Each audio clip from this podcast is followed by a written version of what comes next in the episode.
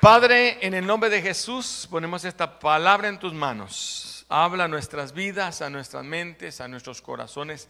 Enséñanos que entendamos la profundidad de tu palabra, cómo cada versículo puede ser un pozo de bendición, donde saquemos bendición para toda nuestra vida, Señor. En el nombre de Jesús te damos gracias. Toma el ambiente, toma este lugar, tu presencia en medio de nosotros, en el bendito nombre de Cristo Jesús. Amén, Señor, y amén. En la Biblia se mencionan muchos nombres, muchos nombres para el Dios nuestro, aunque usted sabe que un Dios que es solo uno no necesita ponérsele nombre. Por eso eh, los hebreos no entendían por qué él, quería, Moisés quería un nombre. Pero ¿quién fue el que te lo dijo? Pues fue Dios. Pero ¿quién es ese Dios? Es que solo hay un Dios.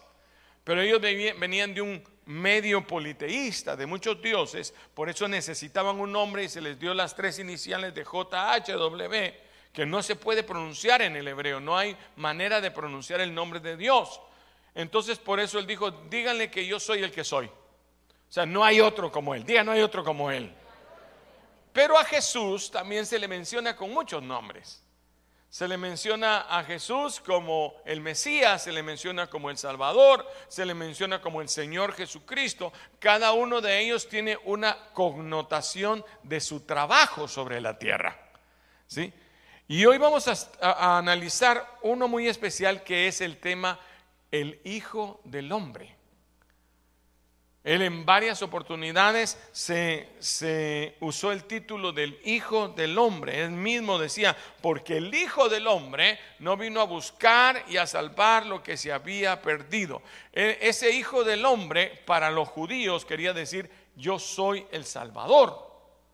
Porque tenía que ser un hombre el que viniera a rescatarlo.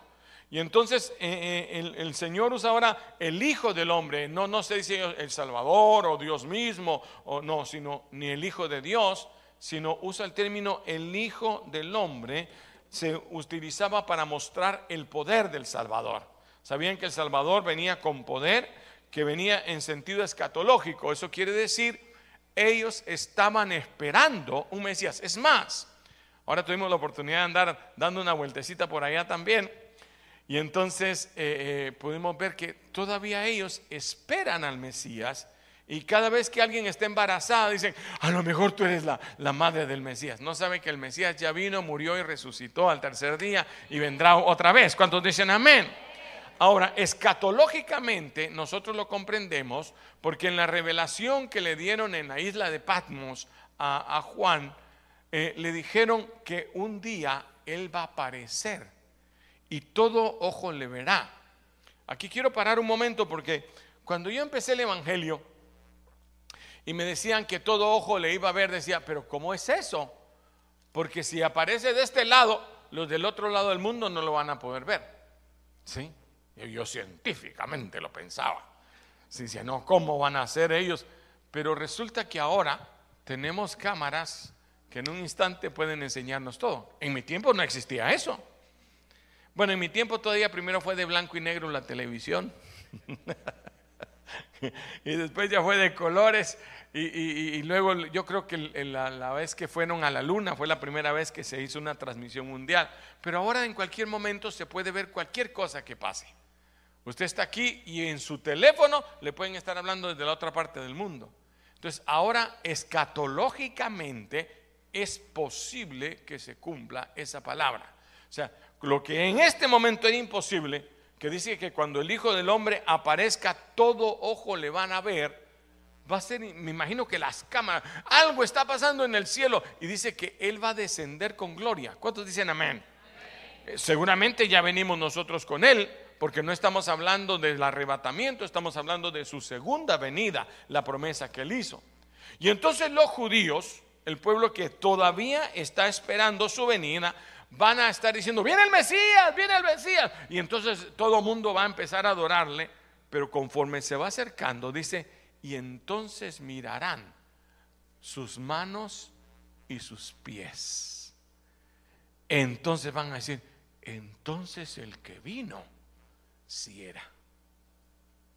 Y ahí ellos van a llorar Dice, porque se van a dar cuenta que ellos mismos no le creyeron en su primera venida y ahí es donde se harán de dos pueblos uno, donde los cristianos y la iglesia eh, eh, y, el pueblo de, Israel van a buscar el rostro de Dios. Claro, los nacidos de nuevo ya vamos a estar en la gloria con el Señor, solo aquellos que no hayan sido fieles se van a quedar. Codea a su vecino, dígale, no sé si te hablan a ti. Pero ahora vemos entonces que el Hijo del Hombre lo que quiere hablar es escatológicamente y quiere hablar también del el Mesías prometido, del Cordero de Dios que quitaba el pecado del mundo, que era un, un hombre sufriente, del que hablaba Isaías, que como cordero a la muerte fue llevado y no abrió su boca. Y todas esas connotaciones, todas esas eh, versículos se cumplen en Jesús. Y ahora él dice, el Hijo del Hombre vino a algo más, vino a buscar y a salvar lo que se había perdido. ¿Cuántos me dicen amén? Entonces, uno, el Hijo del Hombre quiere decir que tiene poder. Dígale a su vecino, tiene poder. Si usted está apuntando, ponga entonces, Hijo del Hombre quiere decir que era el Mesías y el Mesías tenía que tener poder. Un poder primero para perdonar pecados. Diga, perdonar pecados. Si usted mira Marcos capítulo número 2 y versículo 10, apúntelo porque no voy a poner todos los versículos que voy a hablar hoy. Pero dice, para que sepáis que el Hijo del Hombre, ¿ve la connotación otra vez? Para que sepáis que este Jesús, que hoy está diciendo que es el Hijo del Hombre, Él es el Mesías. Él está aclarando, lo que pasa es que nosotros tenemos la versión en español, pero dice, para para que sepáis que el Hijo del Hombre tiene potestad en la tierra para perdonar pecados, dijo al paralítico. ¿Qué momento es ese? ¿Se acuerda que bajan a un paralítico eh, por el techo y cuando lo ponen en medio de, todos, porque habían fariseos y había mucha gente esperando milagros de Jesús, porque los que esperan milagros de Jesús no les importa quiénes son, ellos quieren un milagro. Y están otros curiosos ahí, ellos, este, entre ellos los fariseos, y Jesús lo sabe. Porque Él sabe todas las cosas. Dígale a su Él sabe todas las cosas.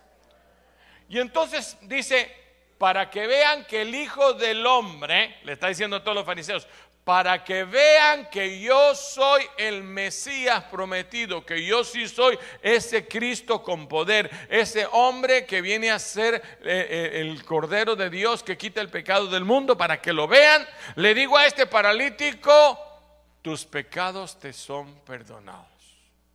Y entonces empezó la murmuración. ¿Cómo este? ¿Quién se atreve a, perdonar pecados? Eso está fácil, porque yo le puedo decir a cualquier persona, tus pecados te son perdonados. Y Jesús sabía lo que estaba haciendo. Y entonces le dice, miren, para que ustedes vean que yo sí tengo potestad para perdonar pecados, le dijo al paralítico, levántate, toma tu lecho y vete. Y el paralítico se levantó y todo el mundo se quedó callado y se fue. ¿Por qué el Señor hace milagros hoy? Para que usted sepa que Él tiene potestad de perdonar pecados. Cuando dicen amén. ¿Cuántos han recibido algún milagro de Dios? A ver, levanten la mano todos los que han recibido un milagro de Dios. ¿Para qué Él hizo ese milagro? Para que tú sepas que Él es el Cordero de Dios que quita el pecado del mundo. Para que tú sepas que Él es el Hijo del Hombre que vino a la tierra a salvar y a rescatar lo que se había perdido. Entonces Él se entra anunciando, para dejarnos este versículo ahora, para que usted vea qué tan poderoso es este versículo, Él está diciendo, miren, ya se dan cuenta, yo tengo el poder de perdonar los pecados. En otro pasaje, hizo algo más delicado todavía. Hay algo que para los judíos hasta el día de hoy es religión. Usted llega a Israel en un día o en el hotel el viernes y los elevadores no tienen elevadorista. No funcionan los elevadores así, ni, ni, ni usted tiene que apachar los botones. Solitos están subiendo y bajando. Programado, se abre, y usted tiene que pasar por cada piso otra vez porque él va parando y va deteniéndose, porque no hay quien trabaje el viernes en la tarde hasta sábado en la noche, porque es el día santo, diga el santo. Ellos son más religiosos para el santo que para buscar a Dios, ¿sí? Porque todos se van de feriado, pero no todos están en el muro de los lamentos orando. Es más, no tienen ni templo, pero eso me meto en otro día a hablarles de ello. Pero este momento, ahora Jesús va con sus discípulos y comienzan a cortar espigas en un día sábado. Tenían hambre, díganle a su vecino, tenían hambre. Y entonces los discípulos otra vez comienzan a murmurar. ¡Ah! Como cuando dicen, si eres cristiano, ¿por qué haces mala cara? Si eres cristiano, ¿por qué no haces tal cosa? Y si tú eres cristiano, ¿por qué te enojas? Porque soy gente. ¿O no es cierto? ¿Sí? Y entonces, hasta Jesús se enojó. Un día tomó un látigo y comenzó a repartir. Porque eso no es pecado. La Biblia dice, airaos, pero no pequéis, dicho de, sea de paso. ¿Ya? Enojarse no es pecado, el pecado es que haces cuando estás enojado. Si estás como aquí, hermanita, que me dijo, pastor, es que me enojé tanto que hasta las malas palabras se me salieron, ahí sí está mal. ¿Sí? Usted tiene derecho a reclamar, usted tiene derecho a decir lo que quiere decir, pero sin pecar. Amén, sin ofender. Pero sigo aquí. Entonces ellos están recogiendo en un día sábado y empiezan a criticar, ajá, el sábado. Y Jesús hizo una aseveración o una eh, aclaración que demostraba que él era el Hijo del Hombre, que él era el Mesías. En Mateo 2.28 dijo, también les dijo, el sábado fue hecho por causa del hombre y no el hombre por causa del sábado. Así que el Hijo del Hombre es Señor aún del sábado. Y les dio un versículo bíblico. Les dijo, ustedes saben que cuando David tuvo hambre, comió de los panes que eran solo para los sacerdotes y le dio a su ejército. Él entró un día y agarró de esos panes que no eran derecho de comer, eran panes santos, pero se estaba muriendo su gente. Y entonces hay una oportunidad de Dios para tomar decisiones en cosas que no parecen religiosas. ¿Sí me voy a entender? Le dijo, yo soy más que el día sábado. Sí, pero es que está recogiendo, no importa, yo soy, el sábado no fue hecho, eh, eh, yo no fui hecho por causa del sábado, sino por causa de mí. Yo soy más grande que el sábado, quiso decir eso. Porque hay personas que dicen, ¿por qué los cristianos no se reúnen en día sábado? ¿Por qué nos reunimos el domingo y no el sábado? ¿Ah? ¿Por qué? Porque no trabajamos, porque nos dan descanso. Si nos dieran feriado el lunes, haríamos escuela lunical. O sea, no es que guardemos el sábado, no guardamos ningún día, guardamos todos los días. Todos los días son el día del Señor. ¿Cuántos dicen amén? Levante sus manos y diga, este es el día que hizo el Señor. O sea, nosotros ya no estamos bajo la ley que nos obliga a guardar un día sábado. Ahora, la Biblia sí dice, seis días trabajarás y un día vas a dedicarlo al Señor. Ahí es donde nosotros decimos, pues entonces el séptimo día, que es el día que nos dan descanso desde Domiciano, ¿sí? Él cambió a domingo el feriado. Y entonces como ahora el feriado es domingo, entonces es el día que nos reunimos nosotros. Porque el sábado normalmente lo ponen a trabajar, por lo menos en la mañana. Pero de todas maneras, usted puede trabajar un domingo. No está pecando. Lo que tiene que hacer es buscar un momento para buscar a Dios. Y el Señor dijo que era bueno que nosotros apartáramos un día de nuestra semana para buscarlo a Él. ¿Cuántos dicen amén?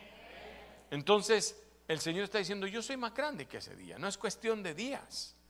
No es cuestión de luna llena, no es cuestión de, si aguantas hambre o no aguantas hambre, no es cuestión de que si comes carne o si no comes carne. El espíritu tuyo te dice lo que es bueno y lo que no es bueno. Porque la televisión a veces dice, apto para niños de 13 años, pero ya sacan algo de pornografía. Ah, yo ya tengo más de 13, yo ya tengo 50. Ah, sí, pero de todas maneras, está mal para ti. ¿Sí me doy a entender? Hoy la gente está queriendo llamar bueno lo que es malo. Por ejemplo, tuvimos la oportunidad de, ir a un país. En ese país es permitida la marihuana. Eh, todo el mundo anda ahí. Porque ellos dijeron es que así ya no va a haber tanto problema. Y nos dimos cuenta que las calles están repletas de gente tirada en el piso. Hay que pasar uno así en, las, en, una ciudad tan linda. ¿sí? Ahora ya no puede uno caminar normal porque no es prohibido, no es contra la ley, es legal, pero es malo. Se siguen drogando, siguen andando locos, siguen haciendo eh, eh, cosas fuera de, de, la... como el borracho. ¿sí? El borracho hace cosas porque lo anima lo que toma. No, hermano, si no es malo, si el cigarro, la marihuana, eso es mejor que el, alcohol. No, no, no, no, mire. Hay un momento en que te hace perder la razón. Aún el alcohol te envalentona, ¿o no es cierto? Ahí se levanta el chiquito, a ver, ves, ándale, antes si esta no. Y con un soplido se cae solito, ni para se puede. ¿O no es cierto? Lo hace creer. Entonces, no porque sea legal, no porque otros digan que es bueno, es bueno. Hay un Espíritu Santo que te va a guiar a toda verdad. Cuando dicen amén? Y Jesús lo aclaró y le dijo, miren, miren, si el comer carne es ocasión de pecar a su hermano, no lo hagas. ¿Será malo comer carne? A ver, ¿cuántos comen carne aquí? ¿Cuántos pecadores comen carne? Mire, fui a un lugar y nos dijeron, ¿quiere probar cuál es el platillo de aquí? Sí, es un sirloin. Un... Ah, pues démelo. Y me han llevado un kilo de carne. Dos libras, 2.2 libras de carne. Una bestia así, hermano. Gracias a Dios la compartí con mi esposa le di dos mordidas ahí, el resto me lo comí yo.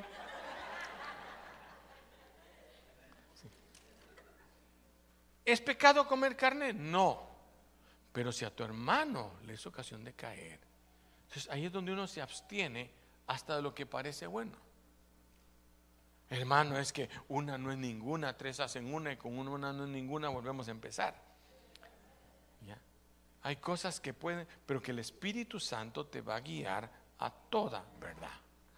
Eso es lo que Jesús quería enseñar. No se trata de religión, de que me digan el 1, 2, 3. No se trata de la ropa o la moda. Hermano, una vez nos dijeron en una iglesia, y usted anda con pantalón de lona. Las lonas del diablo. Sí. ¿Y cómo usted, un pastor, va a andar con un pantalón de lona? Es que no es la lona. No es la moda, no es, no si estás en la moda, no estás en la moda, es lo que la Biblia prueba. Dice con decoro y sin ostentación. O sea, no indecoroso, no vulgar, no, no, no eh, eh, eh, exhibiendo. De eso se trata. Si me voy a entender? Eso es lo que Jesús quiere decir. Yo soy el, el Señor del sábado. Yo soy el Señor de la ley. No se trata de cumplir la ley y si está en los diez mandamientos. Hay mandamientos del Espíritu que te van a decir a ti, no lo hagas, no lo comas, no, no, eh, tienes que perdonar. Porque mucha gente me saca Biblia y me dice, hermano, es que la Biblia dice que ojo por ojo y diente por diente. Y este me pegó, yo le devuelvo otra. Pero oiga, ¿qué dijo Jesús? Que si te pegan, pongas la otra mejilla. Eso no suena Biblia, suena a narizazo. Pero Jesús está diciendo, tenemos que aprender a vivir de que Él es el Señor. Señor, ¿cómo te agrado yo a ti? ¿Sabe cómo me decía mi esposa que le agradara? Si mi mamá me dijo, comete un camarón. Porque a mí no me gustaba el camarón. El otro día me resultó, si mi mamá comete la berenjena, me dijo. Por cierto, probé una berenjena, hermanos, que me gustó. Encontré una berenjena que la prepararon bien, pero no me la dé de todas maneras.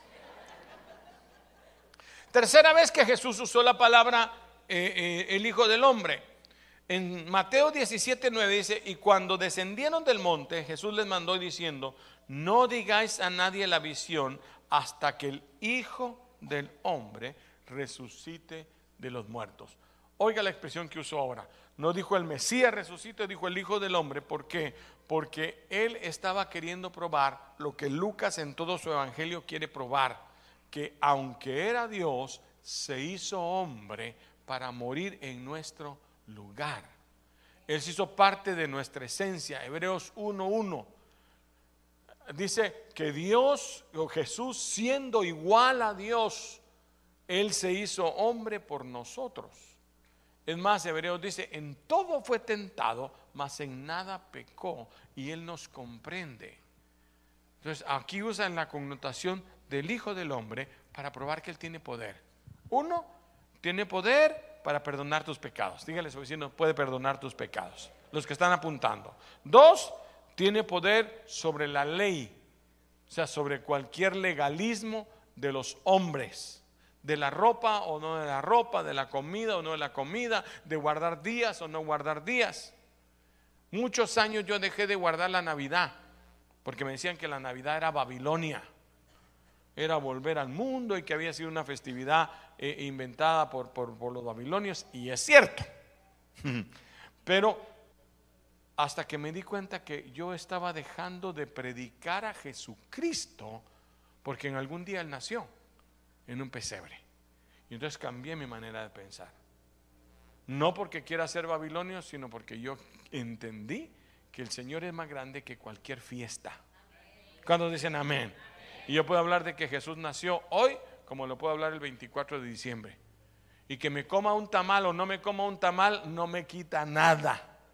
Más bien, dice, el que come, que coma para el Señor. Y el que no coma, que no coma para el Señor. Así que nadie piensa, ¿y tú no ayunas? No, yo, yo le doy gracias al Señor y con gratitud participo de lo que como. Ahora, si voy a ayunar, no tengo por qué juzgar al que no ayuna. Al que guarde el día, que lo guarde. Y el que no lo guarde, que no lo guarde, pero que no juzgue la libertad que yo tengo. Eso es lo que Jesús quiso enseñar. La tercera cosa, que Él tiene poder para resucitar. Jesús te va a levantar de los muertos. ¿Cuántos dicen amén? La segunda eh, connotación es escatológica. ¿Qué quiere decir eso? Era en el orden de las profecías Jesús estaba cumpliendo. Y puso en Marcos 8:38, porque el que se avergonzare de mí y de mis palabras en esta generación perversa y adúltera, el Hijo del Hombre, otra vez, se avergonzará también de él cuando venga en la gloria de su Padre con los santos ángeles.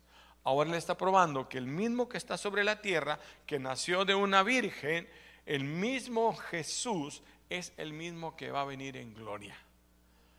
Ahí es donde los judíos van a ver su mano, porque yo decía, ¿por qué Jesús resucitó con las manos agujereadas y los pies y el costado? ¿Se acuerdan que cuando resucitó se paró frente a Tomás y le dijo, Tomás, tú dijiste que hasta que no metieras tu dedo aquí está mi mano, le dijo. Mete tu dedo en mi mano, mete tu mano en mi costado. Entonces cayó, Tomás de rodillas, dijo, Señor y mi Dios. Y dijo, bienaventurados los que sin ver creen. Pero entonces, ¿por qué Jesús? Porque es su prueba de que ese Jesús que viene en gloria es el mismo que vino hace dos mil años y murió y resucitó por nosotros al tercer día. Entonces cuando los judíos y el resto del mundo lo mire, porque si viniera eso diría, wow, este sí es el Mesías, nada de Jesús, nada de los demás, este sí es porque lo estamos viendo volando y viniendo a la tierra, pero cuando se acerque y miren que es el mismo, con la prueba indubitable. Eso quiere decir, eh, no hay manera de no creer que es Él cuando enseñe sus manos y su costado y sus pies, que es el mismo que viene en gloria.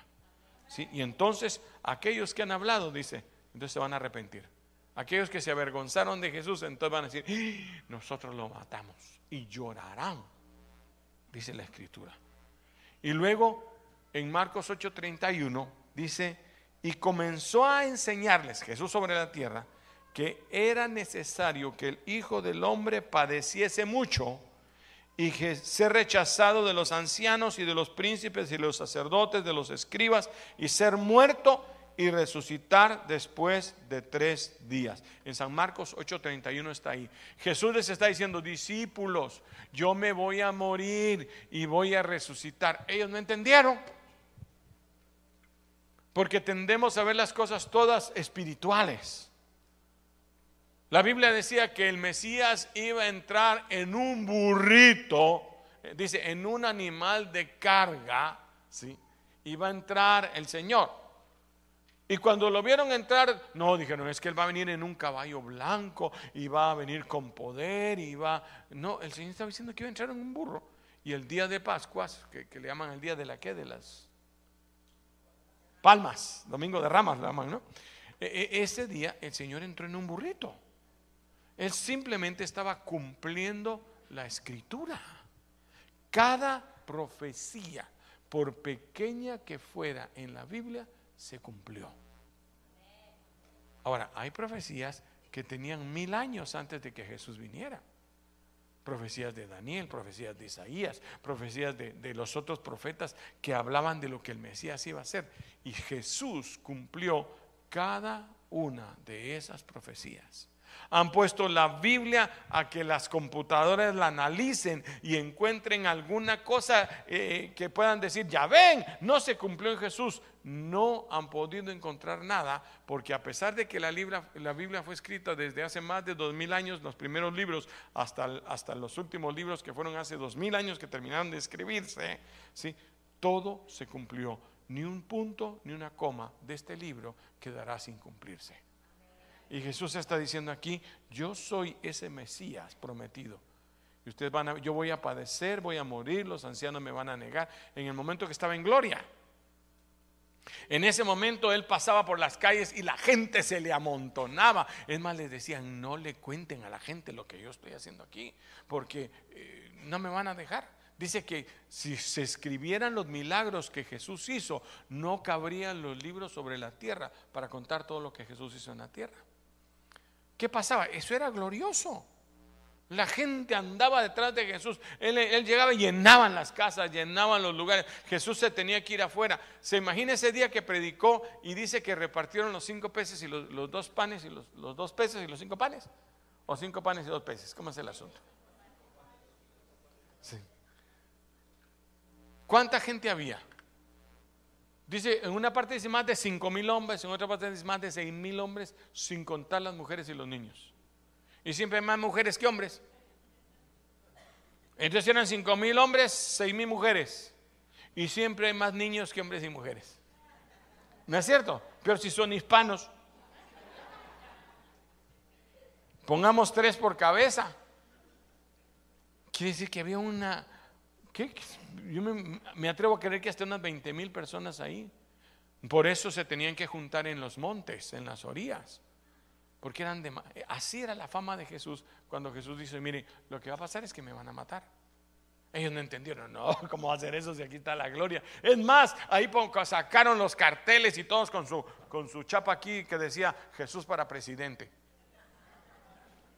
Y se levantaron una mañana y dijeron, te vamos a hacer rey, a ti tú vas a hacer, que viva nuestro rey, que viva. No, no dijo Jesús, momentito, yo no vine para ser rey de este mundo, mi reino es espiritual. ¿No entendieron? Pero aquí Jesús lo está diciendo claro. Ahora, ¿a qué vino el Hijo del Hombre? Pregúntale a tu vecino, ¿a qué vino el Hijo del Hombre? ¿Qué me contesta? Va, ¿Por qué Jesús entonces usó la expresión el Hijo del Hombre? Para que sepa que lo que sigue lo va a hacer un ser sobrenatural, lo va a hacer un Dios con poder.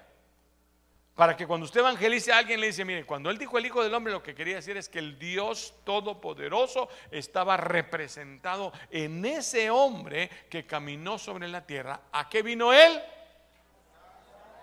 Vino a buscar y a salvar lo que se había perdido. Veamos despacito eso entonces. Primero dice, vino. El Hijo del Hombre vino. No lo trajimos. Ni siquiera lo enviaron. Él vino. Dice la Biblia en algún momento que en el cielo se buscó quién podía rescatar a la humanidad. Porque desde antes de la fundación del mundo, usted no había nacido. Dígale a su vecino si está viejito antes de que tú nacieras, dígale. Ya el Señor tenía planeado salvarlo. Dios te amó. Dígale si Dios te amó. Así prieto, así gordo, así alto, así flaco, así con dientes o sin dientes. Dios ya te amó. A veces es que, ay, si el Señor me deja de amar, es que Él ya te amó. ¿Quién deja de amar a su hijo? A veces uno le dice, bravo, ya ni te quiero, pero, pero no es cierto, no los quiere.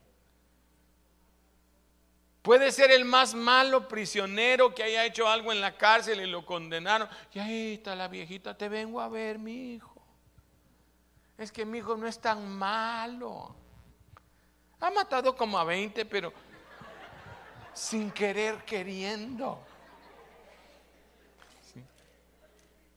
Dios te ama como eres. Dígaselo a su vecino. Dios te ama como eres. No tenemos que hacer nada para que Él nos ame. Ya nos ama. El enemigo le dice uno, no, Dios te dejó, Dios ya no te ama. Es que como te portaste mal, como le contestaste mal a tu mamá, es que como le contestaste a tu marido, entonces ya Dios no te ama. No es cierto, Dios te ama. A veces, porque te ama, te tiene que disciplinar.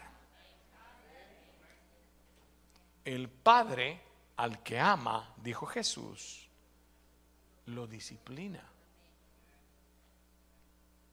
Mire, si yo miro que hay un niño malcriado por ahí eh, eh, haciendo algo, yo no voy a ir a decirle, venite, mi hijo, te quiero hablar. Mira, tú no tienes que hacer, me dice, ¿usted qué le importa? A lo mejor hasta me va a querer pegar a mí. Pero si es mi hijo, si es mi hijo, yo lo voy a encarar. Y hay hijos que se le van a papá. No, pues de todas maneras te lo digo. Y seré viejita, mija. Yo me acuerdo que mi mamá decía, mira, de todas maneras yo soy tu mamá. Yo le ponía la mano así en la cabeza a mi mamá. Me, le paraba así en alto y le ponía la manita así, mamita, que no. No, no, de todas maneras yo soy tu mamá. ¿Mm? Dios te ama como tú eres.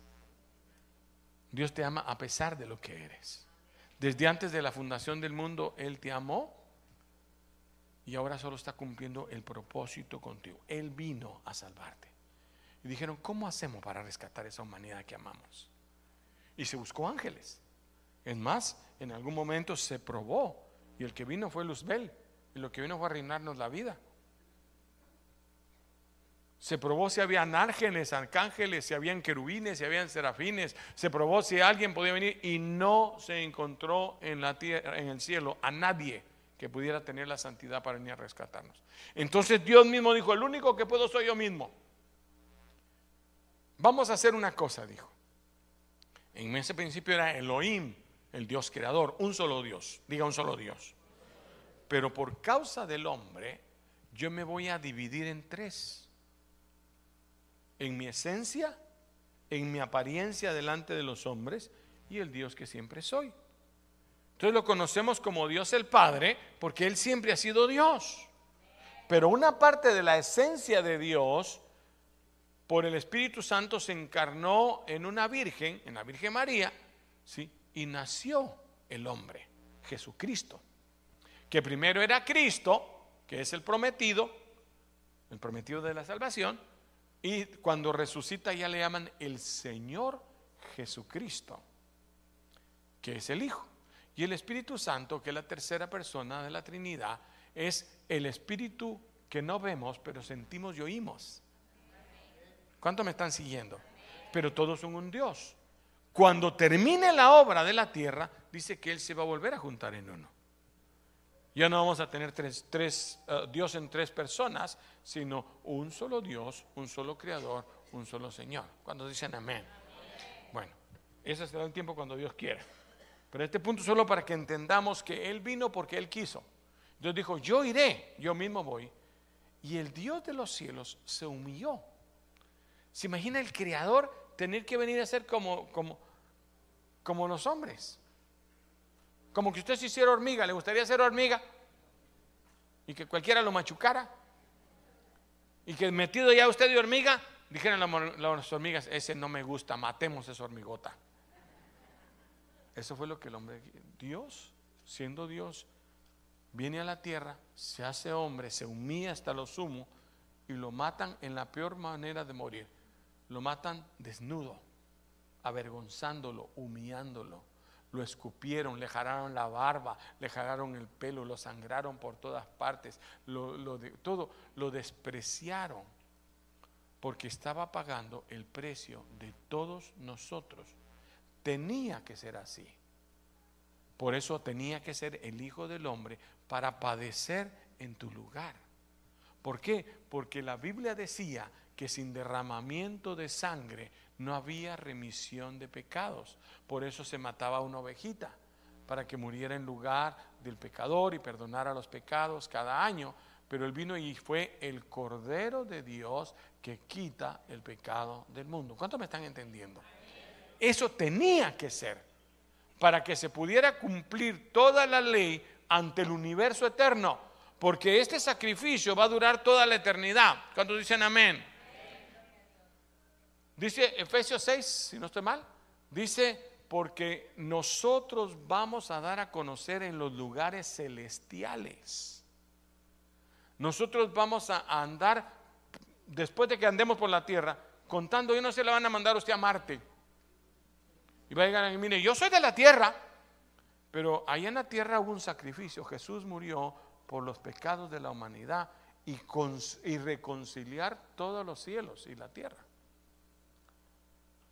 En todas partes, el Señor va, va, a enviarnos a que nosotros hablemos cuán grandes cosas Dios ha hecho. ¿Alguien me lee Efesios 3:10? A estoy bien ahí.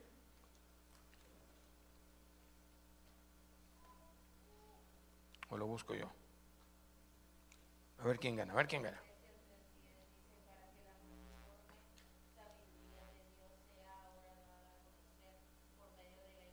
¿A quiénes?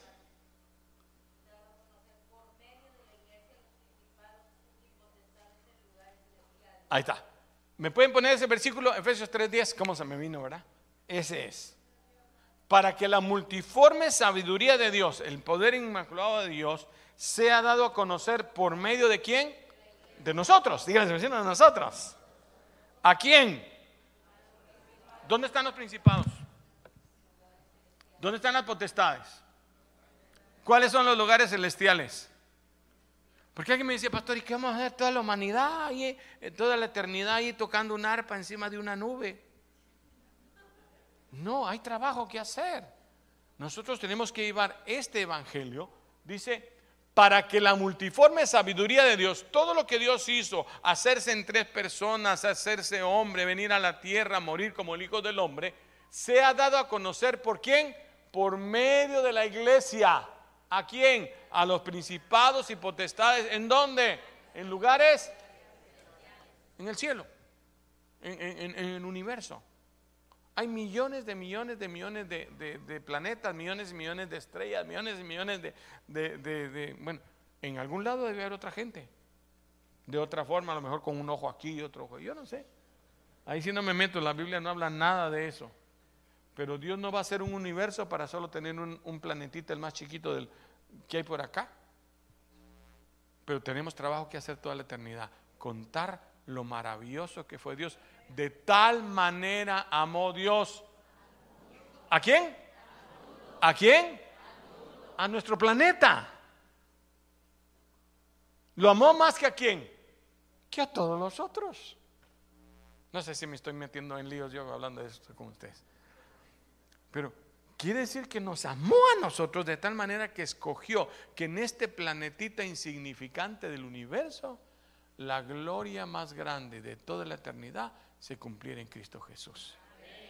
Bueno, eh, solo quería dejar ese versículo para que no quede con la duda dónde está eso que el pastor está diciendo. Entonces, Él vino, ¿sí? es un evento que tuvo lugar en el pasado, no va a pasar, ya pasó, Jesús ya vino, dígale a su vecino, Jesús ya vino, y vino a anunciar las buenas nuevas. Él se paró un día que le tocaba leer y dijo, hoy se van a cumplir estas cosas. ¿Sí? El que esté dolorido de corazón va a ser sanado, los enfermos van a ser levantados, los muertos van a ser resucitados. El poder de Dios hoy se cumplen todas estas cosas. Y los fariseos se quedaron. ¿De quién hablará? Del mismo. Estaba hablando lo que venía a pasar. Él vino a salvar a los pecadores. Primera de Timoteo 1.15 dice, palabra fiel y digna de ser recibida por todos, que Cristo Jesús vino al mundo para salvar a los pecadores, de los cuales yo soy el primero. ¿A quién vino a salvar? ¿A quién vino a salvar? Así que no desprecia a ningún pecador por pecador que sea. Hermano, es que usted desprecia a, las tales personas porque tienen tales ideas. No, no, no. Nosotros no despreciamos a los que tienen otras ideas. Nosotros los amamos. Que no aceptamos lo que ellos quieran hacer es otra cosa. Yo no odio a los que abortan. Más bien me da lástima que no sepan lo que están haciendo. Porque un día van a decir, ¿por qué permitimos que eso pasara? Un día se van a lamentar cuando miren a Jesús y vean que lo que nosotros predicamos es verdad. Y ellos ya no tienen esperanza porque no quisieron buscar a Dios, sino creyeron a la mentira. Entonces se lamentarán. Es triste. Entonces no es que no los querramos, no es que los despreciemos, no tenemos derecho a despreciar a nadie. Al pecador hay que amarlo. No amemos el pecado ni lo que ellos hacen. Pero ojalá vengan. ¿Cuántos dicen amén? Que se llene de pecadores, porque al fin ya están llenas las iglesias de pecadores. Voltea a ver al de la derecha al de la izquierda y mires en un espejo. No hay justo ni a uno. Decía mi pastor que el que no es gordo es chibolón. Y es cierto. Hay pecados que se ven y pecados que no se ven. Pecados que se saben y pecados que no se saben. Pero no tenemos derecho a juzgar a nadie. Sino como espirituales, juzgar cómo ayudar a quien anda fuera del Señor. Y él vino a buscar, diga buscar. ¿Qué vino a buscar? La abeja perdida, la moneda perdida y el hijo pródigo. La oveja perdida es una oveja que se perdió afuera de la casa. ¿Sí? El hijo pródigo es un hijo que salió de la casa y se perdió. Y la moneda perdida se perdió dentro de la casa. ¿De qué habla esto? Que hay gente que está perdida afuera, sin Cristo y sin esperanza. Hay gente que se pierde, hijos de Dios, que se apartan del camino de Dios y se pierden. Y hay dentro de la casa de Dios gente que se pierde. Que aunque vengan a la iglesia, necesitan reconciliarse con Dios. Pero Él vino a rescatar a todos. Sonríale a su vecino y dígale, hay esperanza para todos. Porque Él te vino a buscar a ti. En casa, los que están en la iglesia, afuera, los que están en el mundo, y aquellos que están en la casa y se salen, también a ellos quiere rescatar. Que te reconcilies con el Señor. Vino a salvar, no a condenar, no a castigar. la, tradición, hoy te atrasaste, mi hijo. Ni me he dado cuenta que se me pasó el tiempo. La próxima vez vienes a la hora, por favor. La tradición nos mostró un Dios que quiere castigarnos. Casi la idea de un Dios que está viendo a horas caemos para darnos un latigazo. Ese no es Dios. Dios vino a buscarte, pero es para ayudarte. Para salvar al que ya no tenía esperanza, al perdido. Muchos han sido salvos de la muerte. Y de muerte física. Les dijeron, tú ya estás condenado. Te quedan seis meses de vida. Te Aquí tenemos gente que le dijeron eso.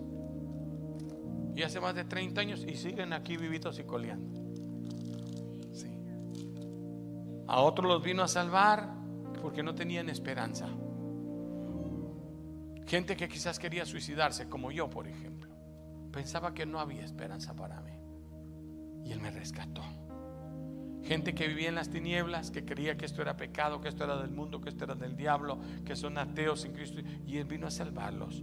O gentes en su ignorancia que no saben que hay un Salvador que quiere perdonarlos.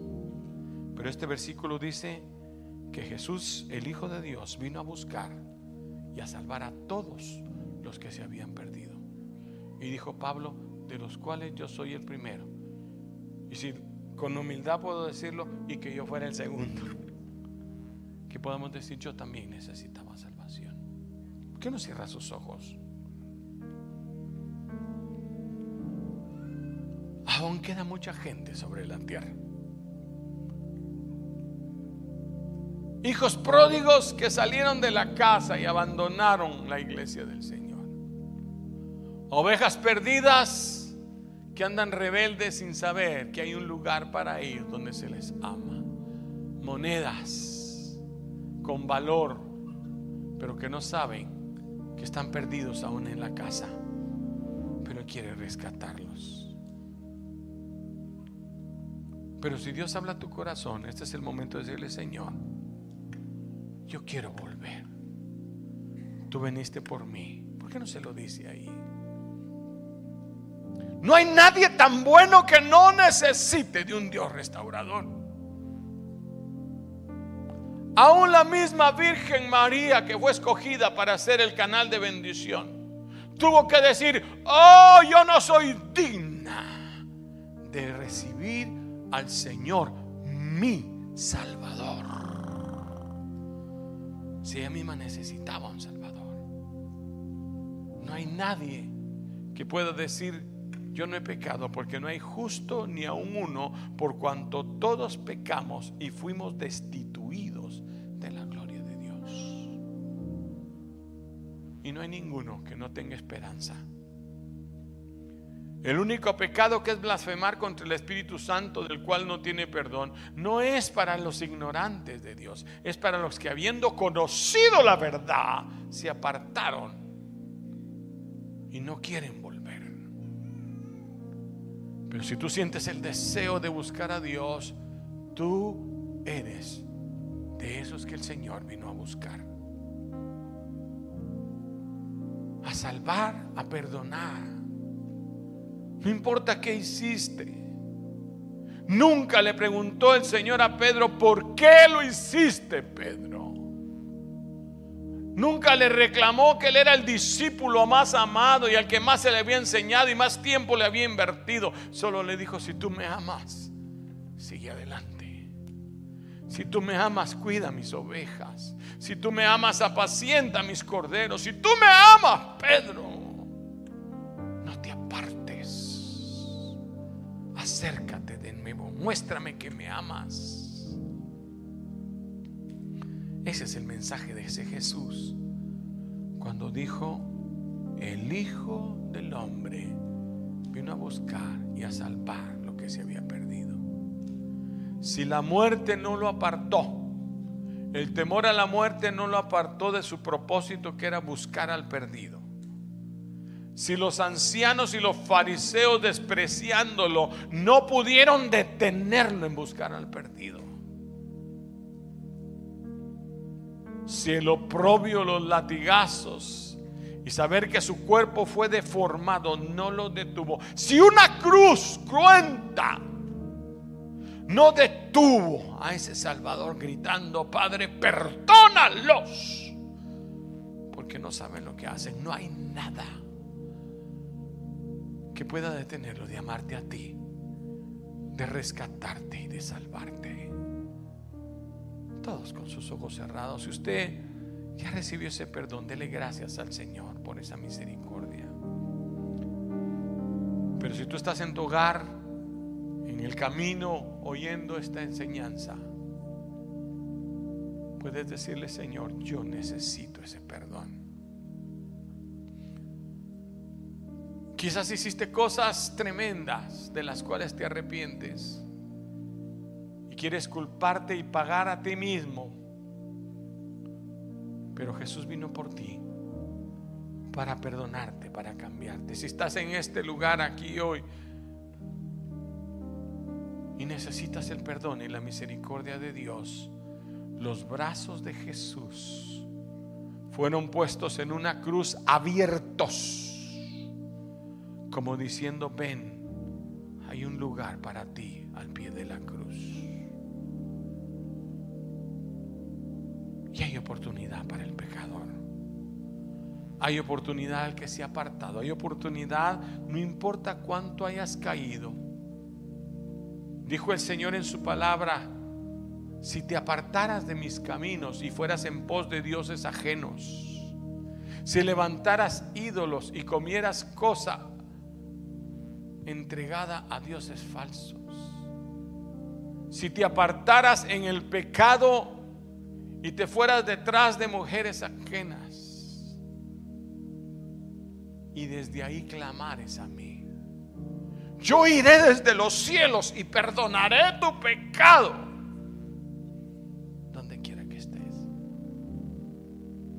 Ese es lo que el Cordero de Dios, lo que el Hijo del Hombre vino a hacer, a salvar y a buscar lo que parecía perdido.